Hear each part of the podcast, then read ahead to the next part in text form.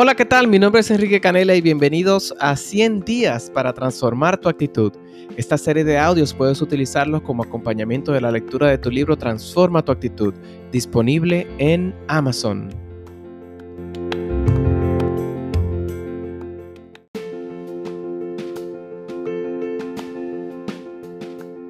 Empecemos con la siguiente frase. El que domina a otros es fuerte, pero quien se domina a sí mismo es poderoso. Hay más poder y conciencia en una persona que mira hacia adentro que en otra que mira hacia afuera. Al final del día, todo sobre lo cual tenemos control es de nuestra piel hacia adentro. De nuestra piel hacia afuera no controlo, solamente puedo influenciar. Y hay un proverbio que me encanta que dice que mayor es el que se conquista a sí mismo que quien conquista una ciudad. Declara conmigo, está en mí el dominio propio que requiero para hacerme cargo de mi vida. Está en mí el dominio propio que requiero para hacerme cargo de mi vida. El tema para el día de hoy son los niveles de jerarquía. ¿Y qué, qué son los niveles de jerarquía o por qué quiero tratar este tema contigo? Los niveles de jerarquía son los niveles de dominio de las tres áreas o tres partes que componen al ser humano. El ser humano es un ser tripartito, cuerpo, mente y espíritu. Y esas tres áreas tienen un nivel de dominio una sobre la otra. Esos son los niveles de jerarquía, el nivel de dominio de una de esas áreas sobre la otra. ¿Y por qué quiero comentarte o hablarte sobre esto? Porque como estamos hablando incluso de crear el hábito de la lectura, y quiero que abordes este tema y te abras a la posibilidad de que lo veas en cualquier otra área de tu vida, en tus relaciones, en tu salud, en tu vida profesional, lo que sea. Pero vamos a hablar específicamente del, tema de la lectura. Te voy a poner algunos ejemplos para que lo logres conectar. Y es que dependiendo de qué área me gobierne más, voy a actuar de una forma u otra referente a este hábito y como te dije, de cualquier otro que tú estés trabajando o logres identificar. Hay una frase que me encanta que dice que no ha habido nunca ni puede haber una buena vida sin dominio propio, sin que tú dirijas ese impulso interior de llevar a acción eso que piensas o incluso de manifestar esos sueños que tú quieres. Por ejemplo, una persona que está en el proceso de desarrollar el hábito de la lectura pero que se deja dominar demasiado por su cuerpo, no va a poder siquiera llevarse a sí mismo a tomar el libro. O sea, un acto tan sencillo de tomar el libro. Ese libro va a estar ahí como papel, pero no va a abrir ni siquiera la página porque no desarrolla la dirección, la proactividad suficiente como para mover su cuerpo y hacer el acto más sencillo que es tomar el libro en sus manos y abrirlo. No le da el ánimo, eh, no, no, no tiene esa motivación. Incluso cuando, supongamos, luego después de un día, eh, después de un día largo de trabajo, lo que sea, si se propuso leer el libro o como te dije, hacer el ejercicio o cualquier otra cosa que requiera hacer, que se proponga, su cuerpo va a dominar su mente. O sea, ahí viene ya eh, los temas o los retos en los niveles de jerarquía, cuando tu cuerpo domina tu mente o cuando tu mente domina tu espíritu. ¿Por qué? Porque entonces te vas a limitar.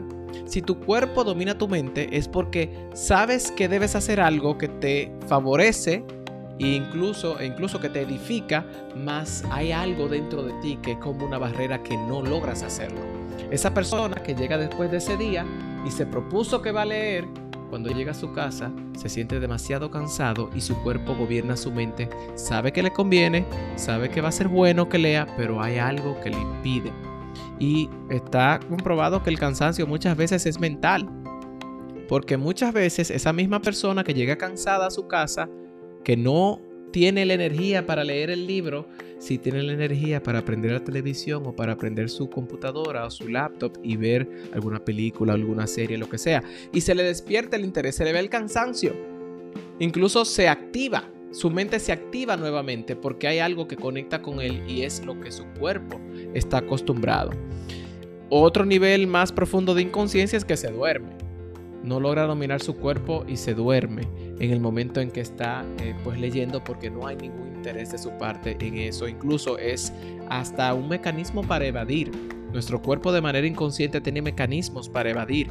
Hay personas que quizás están viendo algo, eh, algo que les edifica, mas no conectan con ello y van a recibir quizás una información que puede ser de despertar para ellos y su cuerpo crea el mecanismo de defensa de manera inconsciente de ir al baño y perderse la información, de distraerse, de pensar en otras cosas. O sea que cuidado con esa parte. Dice una frase también que la libertad nace de la autodisciplina.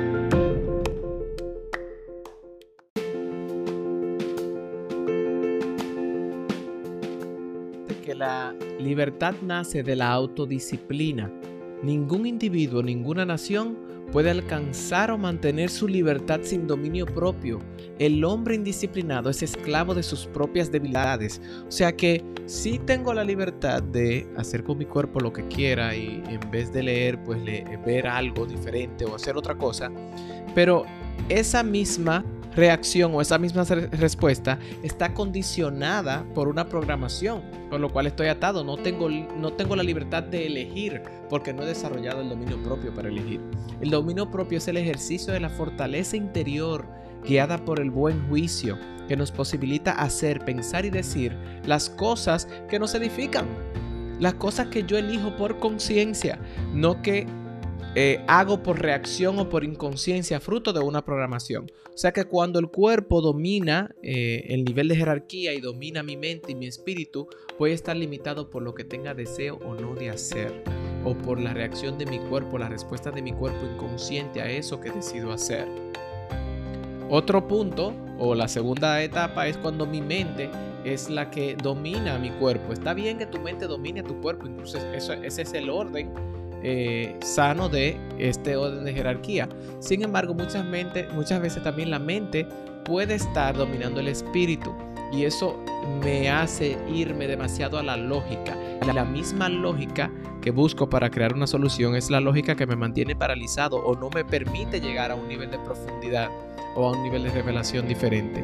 No cabe duda de que soy rey, dice una frase sé gobernarme a mí mismo. Cuando yo logro gobernarme a mí mismo, cuando tengo ese dominio propio, soy eh, ese, ese, logro conquistar ese interior que requiere ser conquistado para hacer lo que debo hacer.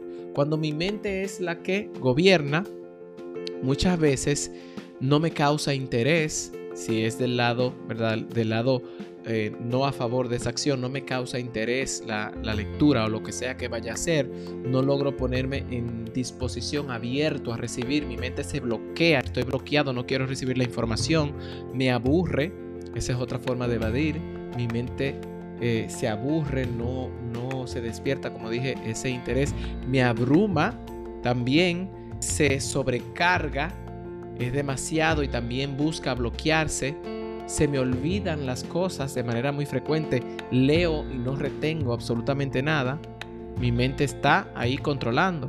Y también puede ser que me distraiga.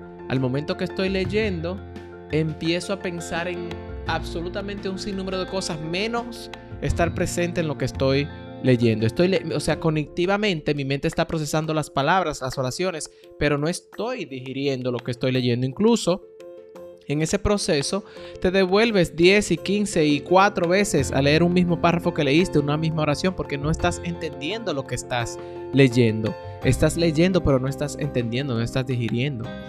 Hay otra frase que me encanta que dice que no puedo confiar en un hombre que controle a otros si no es capaz de controlarse a sí mismo. Por lo tanto, esa mente hay que dirigirla, no dejar que la mente nos domine, sino nosotros dirigir nuestra mente hacia eso que quiero eh, ponerle atención. Y cuando mi espíritu es eh, que impera en la mente y el cuerpo, pues entonces yo desarrollo el entusiasmo. Y el entusiasmo genera curiosidad.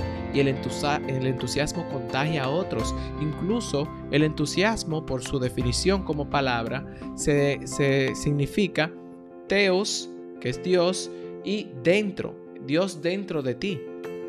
Eso genera eh, eh, estar conectado con tu espíritu, estar totalmente presente.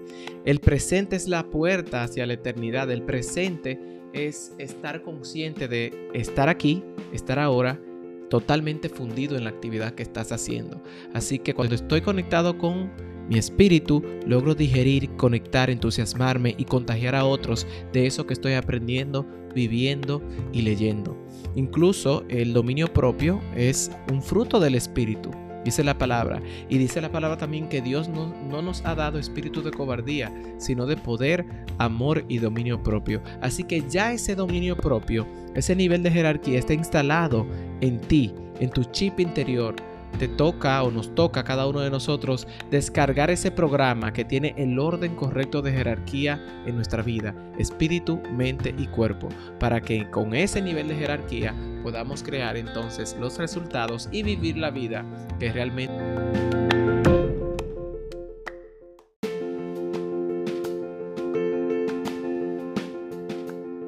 El reto para ti el día de hoy es que tú logres identificar en qué área de tu vida o en qué acción, qué decisión que has tomado, qué hábito que quieres integrar domina en ti. Si domina tu cuerpo, si domina tu mente o estás realmente dominando tu espíritu.